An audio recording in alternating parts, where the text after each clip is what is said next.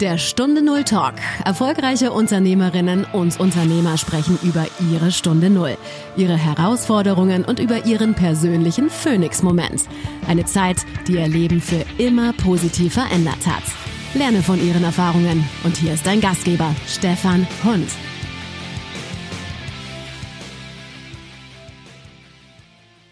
Was war dein Königsmoment, hinter den du nicht zurück möchtest? Mein Phoenix-Moment war auf alle Fälle meine sogenannte Bademanteldepression.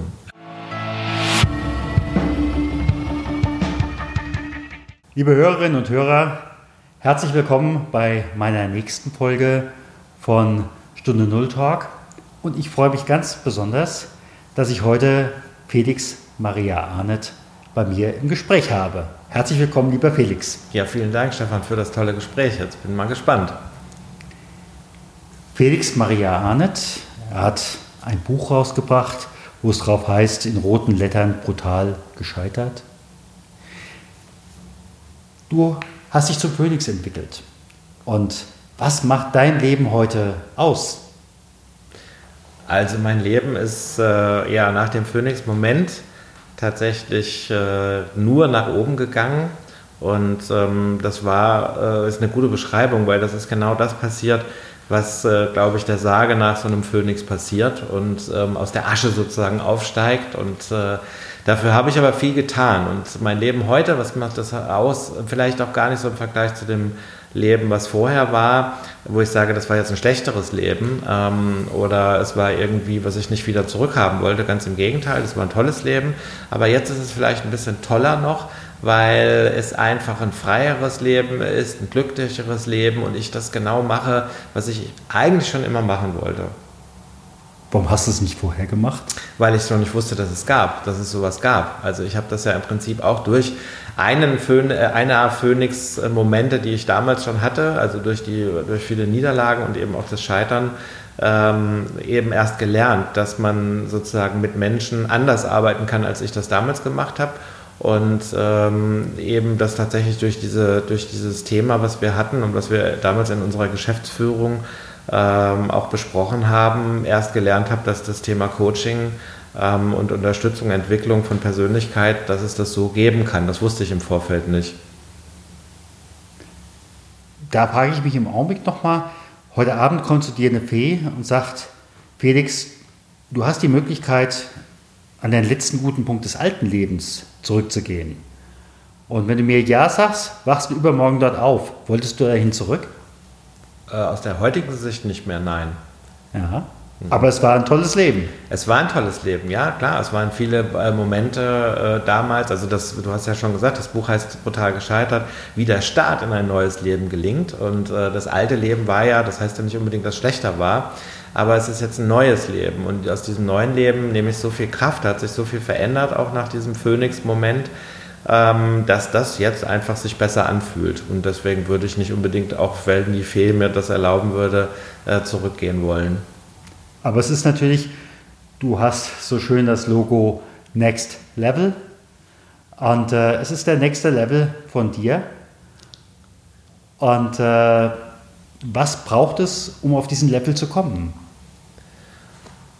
Ähm, ja, das ist ein gutes Beispiel. Also dieses Next Level, ich glaube, jeder Mensch, der sich entwickeln möchte in seiner Persönlichkeit, geht immer einen Step nach vorne oder auch wieder ein Stück zurück. Also wenn er merkt, er fühlt sich da nicht wohl, dann ist es ja legitim, eben auch wieder aus dieser Situation rauszugehen und äh, einen nächsten Step zu gehen. Und dieses Next Level, gut, das hat vielerlei äh, Hintergründe. Ähm, aber Next Level finde ich schon ein gutes äh, Format, um eben einfach sich als Persönlichkeit zu entwickeln, als Personenmarke eben. Das müssen wir heute, egal ob wir angestellt sind oder freiberuflich oder eben sonstige äh, Themen übernehmen. Das heißt, wir müssen heute schon uns ähm, ja, darstellen. Und dann ist es gut, wenn man nicht nur ähm, sich gut positioniert, sondern wenn man auch eben entsprechend gut aufgestellt ist als Mensch. Das heißt, wenn man so resiliente Fähigkeiten entwickelt, auch eben mal schwierige Zeiten äh, zu überstehen. Und ähm, deswegen lade ich jeden ein, doch mal drüber nachzudenken, was könnte denn der nächste Level sein? Ist das erstmal nur eine mentale Entscheidung? nach dem Motto, ab morgen höre ich auf zu rauchen, ab morgen bin ich im nächsten Level? Mhm. Oder wie geht das? Naja gut, das ist eine, eine äh, sage ich mal, eine Voraussetzung, dass du mental dir das überlegst und äh, auch überhaupt mal entscheidest, den nächsten Schritt zu gehen. Weil viele Menschen, glaube ich, also auch selbst die ich beraten darf im Top-Management, ähm, die eben vielleicht, also da ist es ist ja auch so viel mit Angst geprägt ja, und viel Veränderung. Wir sind äh, eben in einer verändernden Welt, äh, es kommt jeden Tag was Neues. Und ähm, da ist es manchmal vielleicht so die Frage, brauchen wir den Mut voranzugehen und um den, das nächste Level auch zu gehen. Und ich glaube schon, dass alles irgendwo was mit dem Kopf zu tun hat und mental eine Voraussetzung und eine gute Plattform braucht, um dann auch tatsächlich voranzugehen und dann vielleicht auch die Themen, so die physischen Themen noch mit dazu zu nehmen und zu sagen, das brauche ich halt auch dafür. Ich brauche die Kraft, ich brauche den Mut, ich brauche die Unterstützung, ähm, all was es eben benötigt, um den nächsten Schritt zu gehen. Mhm. Wenn ich jetzt so an dein vorhin zitiertes Buch denke und auch das, was ich von vielen anderen aus den äh, Gesprächen weiß, in dem Moment, wo man in dieses nächste Level reingeht, dann wird man auch verschiedene Dinge los. Ähm, ich sag mal, Beziehung trennt sich mhm. oder, oder was auch immer. Ähm, wie war das bei dir? Bis hin zu der Frage, ähm, war das im Endeffekt nicht auch eine Art von Zentrifuge? Äh, das, was vorher schon locker war, ist dann einfach in dem Moment mhm. von einem abgefallen. Mhm. Ja, leider war der Vorgang jetzt ein bisschen schmerzhafter, äh, wobei ich jetzt noch nie in meinem Leben in der Zentrifuge war und auch nicht unbedingt rein möchte. Äh, ich bin ja kein Pilot, die müssen das ja zum Beispiel machen, eben äh, um die Schwerelosigkeit auch zu erspüren. Äh, von der Seite aus kann ich dir das ganz ehrlich gesagt nicht beantworten. Aber die Metapher ist gut. Ja, natürlich gab es viele Punkte, die sich dann gelöst haben. Aber ich glaube, jeder, der schon mal in so einem Prozess der Niederlage, des Scheiterns war, ähm, wird das erleben. Also, dass viele Dinge, die vielleicht auch überflüssig waren, einfach abfallen und die man auch nachher im Nachhinein in der Rückschau dann eben sieht, dass man die auch gar nicht mehr braucht. Ich will das mal ein kleines Beispiel machen, Stefan. Und zwar ähm, was für mich immer eklatant und wichtig ist, das sind tragfähige Beziehungen. Ja, also Beziehungen sind alles im Leben. Da kannst du kein Geld für bezahlen, äh, sonst irgendwas. Du kannst das auch nicht kaufen, sondern die entstehen. Und Freundschaften sind für mich, äh, und also, oder auch eine Liebesbeziehung, äh, ist für mich immer eine tragfähige oder sollte eine tragfähige Beziehung sein. Und ich habe zum Beispiel gemerkt, und das fand ich so das Bemerkenswerte, in meinem Leben dann in dieser Zeit, als mir es nicht so gut ging, dass ich ganz viele tragfähige Beziehungen, die ich immer als tragfähig äh, erachtet hatte, sozusagen auseinandergegangen sind. Also das waren die Leute, die äh, dann noch eine Zeit lang kamen und mir auf die Schulter geklopft haben und haben gesagt, ah, ist alles nicht so schlimm und du hast das schon geschafft und da schon geschafft, das schaffst du auch noch. Und die mich aber nicht wirklich sowohl mental auch physisch eben nicht mehr unterstützt haben, vielleicht auch finanziell und die dann einfach aus meinem Leben, wie du eben so schön gesagt hast, abgefallen sind. Und die waren dann weg. Mhm. Und äh, auf die konnte ich auch im Nachhinein gut verzichten. Die schlimmsten aber dabei äh, waren die, die trotzdem irgendwie geblieben sind und die dann zum Schluss kamen und haben dir auf die Schulter geklopft, als es dann rum war und so gesagt haben, Felix, wir haben es gleich gewusst, du schaffst das. Ja, und auf diese, äh, genau, auf diese Beziehungen kannst du dann, auf diese tragfähigen Beziehungen kannst du dann auch darauf verzichten. Und das ist zum Beispiel eine Sache, die ich gelernt habe heute, die ist sehr wichtig. Und das sind Menschen, die dir auch in so einer Notsituation, in so einer Veränderungssituation, von mir aus auch in so einer Next-Step-Situation dann wirklich zur Seite stehen und helfen. Und das ist wichtig. Was war für dich eigentlich die größte Herausforderung in dieser Veränderungszeit? Ähm, das beschreibe ich sehr genau in meinem Buch und zwar mit dem Thema Scham umzugehen. Also ähm, ich kam ja, ich war ja sehr erfolgreich ähm, über äh, 16, 17 Jahre lang als Unternehmer und äh, bin dann wirklich innerhalb von kürzester Zeit brutalst gescheitert. Deswegen ist der Titel auch so äh, in dem Buch. Und ähm, ich beschreibe dann eine Situation, die ich öfters erlebt habe in der Situation, wo du halt, ich meine, ich konnte mit Material, mit materiellen Verlusten und so weiter wunderbar umgehen. Und äh, das war für mich nicht das Problem. Ich musste das lernen und so weiter und äh, auch nicht mehr ähm, so aufgestellt zu sein in der Gesellschaft, wie das vorher war. Das sind aber alles Dinge, die kann man annehmen und äh, die verkraftet man auch. Äh, ja, das dauert ein bisschen, aber es geht.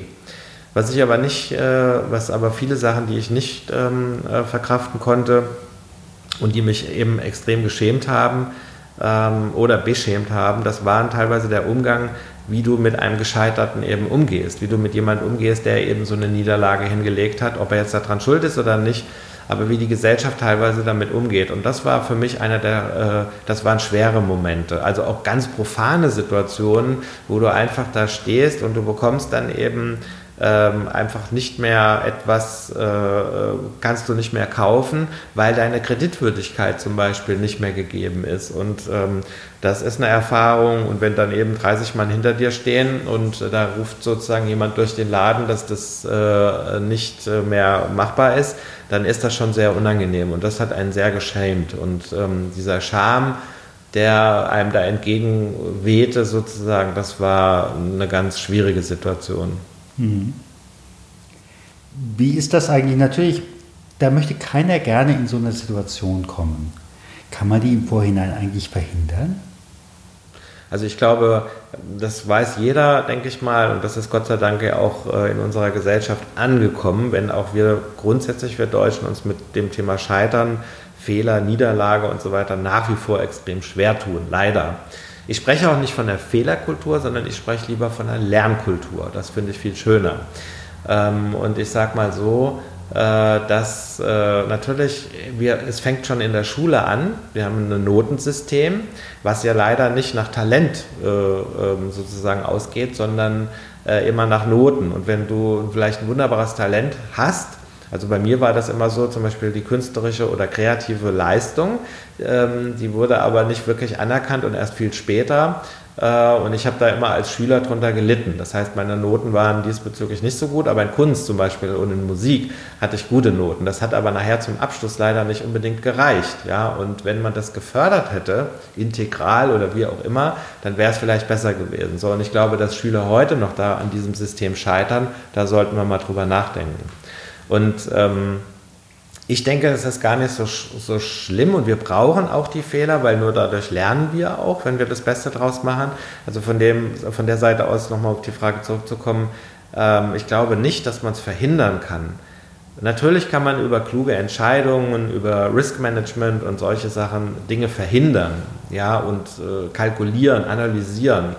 Aber ähm, ich glaube, man kann Fehler, Scheitern, wie auch immer man das bezeichnen möchte, nicht äh, völlig ausschließen. Man muss damit immer rechnen. Gut, wer eben vorgesorgt hat und eine gute Rücklage hat oder so, aber auch dann, wenn die Rücklage nicht reicht, muss man damit umgehen. Und äh, vielleicht ein Satz noch dazu, was ich selber erlebt habe. Man, das ist das Gute hier in unserem Sozialsystem. Man fällt nicht durchs Raster, wenn man das nicht will. Also das heißt, man ist immer noch gut abgesichert, aber natürlich geht es einem wesentlich schlechter, auch finanziell schlechter, ähm, wenn man nicht mehr die Möglichkeiten hat. Aber dafür ist es wichtig, auch in guten Zeiten tatsächlich mal drüber nachzudenken, welche tragfähigen Beziehungen habe ich denn? Sind die denn auch wirklich so robust, dass die das aushalten? Und da, glaube ich, machen sich die Menschen, und das merke ich auch in meinen Beratungen heute immer, viel zu wenig Gedanken. Weil wenn es gut läuft, dann kommen die Leute alle zu dir. Und dann sind sie da und dann äh, partizipieren sie und so weiter. Aber wenn es mal schlecht läuft, dann trennen sich die Leute ganz schnell oder die Menschen, die um, dir, um dich darum herum sind oder wo du immer gedacht hast, das sind tolle Freunde. Und ich glaube, das sollte man mehr mal überprüfen oder auch nochmal zurückzukommen auf diesen nächsten Schritt. Wenn wir den nächsten Schritt gehen und wir können den meistens ja nicht alleine gehen, das heißt, wir brauchen immer ähm, äh, einfach äh, diese tragfähige Beziehung. Und dann ist es wichtig, dass man einen Partner oder eine Partnerin oder eben mehrere Menschen an der Seite hat, die dann auch wirklich das mitgehen und auch mal sagen, wenn es ein bisschen holprig und steinig wird, dann, ähm, dann müssen wir es auch aushalten gemeinsam und nicht sofort aussteigen. Wenn du heute neue Menschen kennenlernst, im Sinne von auch, äh, da könnte mal Bekanntschaft oder Freundschaft draus werden, Hast du da von vornherein eine andere Brille auf als vor der Veränderung? Und wenn ja, wie sieht deine Brille heute aus? Mhm. Also ich sag mal so, ich bin ja ein sehr kommunikativer Mensch mhm. und bin auch sehr gerne äh, in verschiedensten Gesellschaften unterwegs und das habe ich auch gleich wieder gemacht. Das war zum Beispiel auch so ein Phoenix-Moment, um das nochmal aufzugreifen. Übrigens eine schöne Metapher. Ähm, okay. Zu sagen, äh, geh raus, geh wieder in die Welt und vergrab dich nicht und bleibe nicht in deiner Bademanteldepression. Ich habe das ja eine Zeit lang gemacht und dann festgestellt, das bringt nichts. Ich muss rausgehen, um den Spirit der Welt auch wieder zu bekommen, um eben einfach mitzugehen und zu gucken, dass ich eben einfach ähm, auch meine Themen und so weiter etablieren kann. Ähm, wenn ich heute Menschen kennenlerne und ähm, ich darf das mal ganz kurz zitieren, wenn ich einen Vortrag beginne mit meinem äh, Vortrag, für, für das Buch oder für meinen Koffer ohne Griff scheitern nicht vorgesehen, dann beginne ich den immer so, ähm, dass ich sage, wenn wir uns begegnen, dann begegnen wir uns meistens immer äh, auf der Superlative, was wir alles können, was wir verdienen, was wir studiert haben, wie toll unsere Beziehungen sind und so weiter. Und wenn man dann aber wirklich mal hingeht und ich mache das dann so und ich sage dann aber, ich bin brutal gescheitert. Und dann hat man die Gesprächsthemen erst auf seiner Seite. Dann öffnen sich die Leute. Dann ist man tatsächlich authentisch auf Augenhöhe und dann können wir uns unterhalten. Und die Leute haben viel mehr über das Thema Scheitern und Niederlagen zu erzählen als über Erfolg, habe ich festgestellt. So, und da kristallisiert sich schon ein bisschen raus, wer ist ehrlich, wer ist wirklich offen. Und in mhm. unserer Neidgesellschaft, das ist eben auch so, ähm, ist es so oder auch manchmal so das Zugehörigkeitsgefühl, das haben halt Menschen auch so entwickelt. Da gibt es halt verschiedene äh, Cluster und verschiedene Themen und schaffst du da mit und so weiter und schaffst du das oder bist du da dabei und da finde ich das immer ganz schnell, da habe ich ein gutes Gespür dafür, ähm, ist das dem jetzt wichtig oder nicht oder ist das jemand, der aus ganz anderen Motiven mit dir befreundet sein will oder dabei sein möchte. Und wo du dann gegebenenfalls auch sagst, Jetzt nein. Ja, zum Beispiel, ja, natürlich. Also um das äh, zu beantworten, ich sehe das heute wirklich differenzierter durch meine tatsächliche Brille und, ähm, und, und gehe damit auch anders um. Also ich suche mir meine Freunde heute oder meine Verbindung, meine tragfähigen Verbindungen auch anders aus. Und ich muss sagen, ich habe einen guten Freund behalten, der diese ganze Zeit mitgegangen äh, ist. Äh, auch noch einen weiteren, mit dem ich aber heute nicht mehr so viel zu tun habe, weil es uns jetzt unmittelbar nicht äh, die Dinge verbindet. Aber ähm, die tragfähigste Beziehung ist natürlich die Beziehung zu meiner Frau. Aber, ähm, aber die ist auch erst in eine Situation gekommen. Die ist, ja, ist jetzt ein bisschen kompliziert, aber die ist sozusagen wirklich äh, äh in dieser ganz schwierigen Situation dann entstanden, äh, was nochmal eine eigene Geschichte wäre, weil das so fantastisch ist und äh, mich äh, da auch ähm, meine Frau einfach unterstützt hat ohne Ende in dieser Zeit. Ähm, sonst hätte ich das gar nicht geschafft, das muss ich dazu sagen. Aber was ich sagen will, ist, ich mache mir heute schon sehr genau Gedanken, mit wem möchte ich äh, zusammen sein und mit wem, äh, wen lasse ich auch in meine kleinere Welt, die ist definitiv kleiner geworden, auch rein ähm, und mit wem mache ich was. Und da sind darüber hinaus auch in unserer großen sozialen Medienwelt mittlerweile, wo wir ganz schnell in Verbindung treten können. Und äh, ich meine, ich bin ja auch ein Netzwerker ohne Ende ähm, und natürlich von meinen weit über 4500 Freunden zum Beispiel auf Facebook kenne ich nur ganz wenige. Aber die, die ich wirklich persönlich kenne, mit denen haben sich auch sehr gute ähm, Beziehungen eben auch ergeben. Und ähm, die sind mir wichtig. Was würdest du jemanden grob erstmal mitgeben? Wie gesagt, Detail musst du dann mhm. oder müssten die Leute selbst äh, alleine oder halt mit deiner Unterstützung ausarbeiten. Wenn ich auf ein nächstes Level kommen will, mhm. was würdest du aus deiner Erfahrung mitgeben?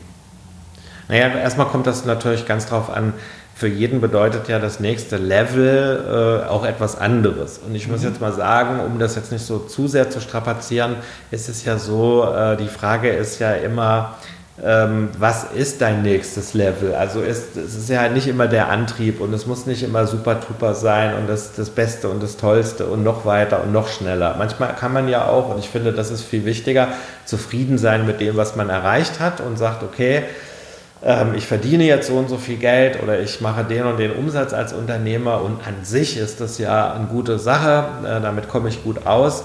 Und ähm, ich bin jetzt ja auch sogenannt äh, die 50 plus und äh, von der Seite aus muss ich ganz ehrlich sagen, für mich ist heute wichtiger, auch mal eben einen Tag nicht so voll unter Dampf zu stehen oder zu reisen. Also ich hatte letztes Jahr Beratungsaufträge, ich war 60 Mal in Berlin, bin hin und her geflogen, morgens hin, abends zurück und so. Und das stresst so einen über 50-Jährigen dann schon auch. Ja, also und von der Seite sage ich dann, okay, vielleicht kann man den einen oder anderen Auftrag weniger machen äh, und damit aber auch sein Level erreichen und damit zufrieden sein.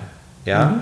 so um deine Frage konkret zu beantworten was es braucht. Also ich glaube, es braucht immer eine gute Strategie. Also erstmal wirklich das äh, Wollen. Also was willst du ähm, und was kannst du auch, ja, ohne dich zu verbiegen.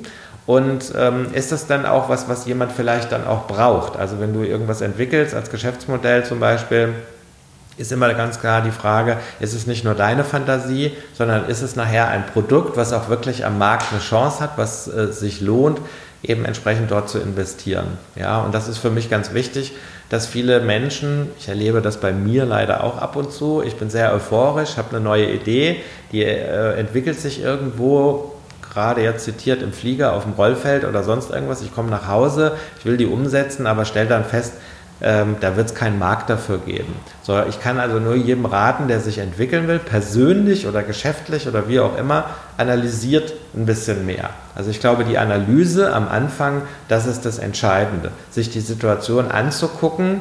Und wenn man jetzt mal ein bisschen technischer geht, es gibt ja mittlerweile heute das sogenannte Prototyping oder so dieses Design Thinking. Das heißt also, ich entwickle erstmal ein Prototyp, vereinfachter ausgedrückt, wie die Autoindustrie mache. Ich mache erstmal eine Studie, stelle sie in den Markt und gucke mal, wie der Markt reagiert. Markt, reagiert der Markt gut, dann kann ich es einigermaßen serienreif oder so halt eben, also angelehnt an die Studie dann produzieren. Und das machen leider viele Menschen sowohl bei ihrer eigenen Persönlichkeit oder auch bei einer Geschäftsidee äh, nicht so richtig, sondern die gehen immer sofort ran. Ja, also das heißt, profanes Beispiel, wenn ich mich jetzt äh, entwickeln will und sage, ich will jetzt mehr Sport machen, dann kann ich ja hingehen und kann sagen, okay, ich hole mir einen Fitnesstrainer, ich hole mir das Beste, ich gehe ins beste Fitnessstudio überhaupt, ja. Ähm, und dann merke ich aber, ich muss mich trotzdem selber anstrengen und ich muss da ja was tun. Und auch der Fitnesstrainer kann mir ja nur Ernährungstipps geben und mich unterstützen, dass ich richtig trainiere. Ist grundsätzlich ja auch richtig. Ich könnte aber auch erstmal hingehen und sagen, analysieren, okay, was habe ich im Schrank? Ich habe eine Turnhose im Schrank, ich habe ein T-Shirt, ich habe Schuhe und so weiter. Also gehe ich jetzt erstmal los. Jetzt walk ich vielleicht erstmal, dann fange ich an zu laufen und dann gucke ich mal, wie mir das gefällt oder ich setze mich aufs Fahrrad und so weiter. Kostet erstmal wenig bis gar nichts, ja, bevor ich eben vielleicht ganz groß äh, sozusagen einsteige. Und genau das kann man eben auch übertragen im Geschäftlichen. Also bevor ich jetzt erstmal die riesen Webseite aufbaue, das riesen äh, Marktdurchdringung und Funnel oder sonst irgendwas, ist es vielleicht einfacher, mal die kleinen Dinge zu gehen und mal zu probieren. Also die Analyse ist für mich das Wichtigste am Anfang. Mhm. Du wirst am 27. April bei uns auf der Bühne sein. Ja. Bei der zweiten Pack-Up Night. Und äh, ich freue mich schon, wenn du dann dabei bist. Und äh, ich könnte mir auch gut vorstellen, dass es den einen oder anderen, zumindest was bei der ersten Pack-Up Night gibt, äh, so, ähm, die fragen dich dann nachher. Mhm. Und du warst ja auch schon bei anderen Pack-Up Nights. Mhm. Was bist du gefragt worden? Naja, was ich gefragt worden bin, manchmal zum Detail, weil der Vortrag, und das muss man dazu sagen, aber das ist ja das Spannende an dem Format und ich finde das auch ganz toll. Also erstmal nochmal freue ich mich extrem, äh, dich da unter, zu unterstützen und auch auf deiner Bühne äh, aufzutreten ähm, und meinen Vortrag sehr kondensiert, sehr komprimiert eben ähm, auch, äh, äh weil normalerweise habe ich mindestens eine Stunde Zeit dafür oder sogar noch ein bisschen länger. So, das heißt also, da bleiben manchmal Fragen offen und die, das sind ganz verschiedene Fragen, weil jeder versteht das anders. Viele fragen dann nochmal, die haben das nicht verstanden, warum hat der Koffer keinen Griff? Das löse ich dann nochmal auf, obwohl ich das am Ende mache. Oder ich habe es manchmal auch schon vergessen, ja, dass ich es einfach in der Aufregung, weil du ja immer auf die Zeit gucken musst, dann vergessen hast. Das war so eine Frage, warum hat der Koffer keinen Griff? Dann löse ich das auf, deswegen löse ich das jetzt nicht auf, kommt, in, kommt eben äh, zur Fuck-Up-Night. Das muss sich jeder selbst anhören. genau. Äh, und dann sind es natürlich auch so ganz viele Sachen, die so speziell gehen. Also wie hat sich das angefühlt? Wie war das in dieser Zeit? Äh, bist du in die Privatinsolvenz gegangen? Dann sage ich nein, das war nur die Firmeninsolvenz. Ich habe mich immer äh, ähm, darum bemüht, eben das abzuwenden. Wie war das? Wie hat sich das wirklich angefühlt? Wie war das in dieser Bademanteldepression? Hast du das wirklich an diesem Tag aufgenommen? Ja, dieses Bild, was im Buch auch abgebildet ist und was ich im Vortrag auch zeigen werde, ähm, das habe ich an dem Tag aufgenommen und so sah ich wirklich aus an diesem Tag. Mhm. Ja, und solche Fragen kommen dann. Gibt es denn auch jemand, der sagt, äh, also Herr Arnett, ich stehe morgen in der gleichen Situation. Was würden Sie mir raten? Mhm. Stefan, das habe ich ganz viel. Ja, ich habe äh, mittlerweile schon ein paar Fans, die mir auch nachreisen. Mhm. Ich habe jetzt einen, der hat mich irgendwann mal angeschrieben und hat erstmal gesagt, er hat alle Bücher gelesen, es hat ihm unheimlich viel geholfen. Und ähm, der, äh, den, den mag ich mittlerweile sehr. Ich kann leider, und das muss ich immer dazu sagen, ich bin ja kein Berater ähm, und sage, ich begleite Menschen in diesen ähm, Scheitersituationen oder auch in wirtschaftlichen Schwierigkeiten oder so. Da gibt es andere. Es gibt ja ähm, sehr gute Kollegen, die sich darauf spezialisiert haben, die auch in diesen Fuck-Up-Nights schon aufgetreten sind und so weiter. Äh, Attila von Unruh kann ich da zum mhm. Beispiel äh, sagen, der das in Köln mit seiner Firma macht, äh, der sich darauf spezialisiert hat, solchen Menschen eben Firmen, Unternehmen frühzeitig zu beraten, finde ich klasse. So, das muss ich dazu sagen. Ich kann nur meine Erfahrung weitergeben. Das mache ich gerne. Das habe ich gemacht innerhalb von zwei Büchern, die ich zu dem Thema geschrieben habe, Gescheit scheitern und brutal gescheitert. Das eine ist ein reines Buch mit Tipps und Tricks und das andere ähm, eben, das ist ein hybrides Format, was sowohl meine Lebensgeschichte erzählt, was das Buch spannend macht, als eben auch ganz viele Tipps und Inhalte eben hat. Und ähm, deswegen, ich versuche die Leute natürlich aufzunehmen. Das sind meine Leser, das sind meine Folger, das sind meine äh, Fans auch. Ähm, und ich versuche mit den Menschen zu sprechen und ich versuche auch immer wieder ähm, einfach Kontakt zu halten.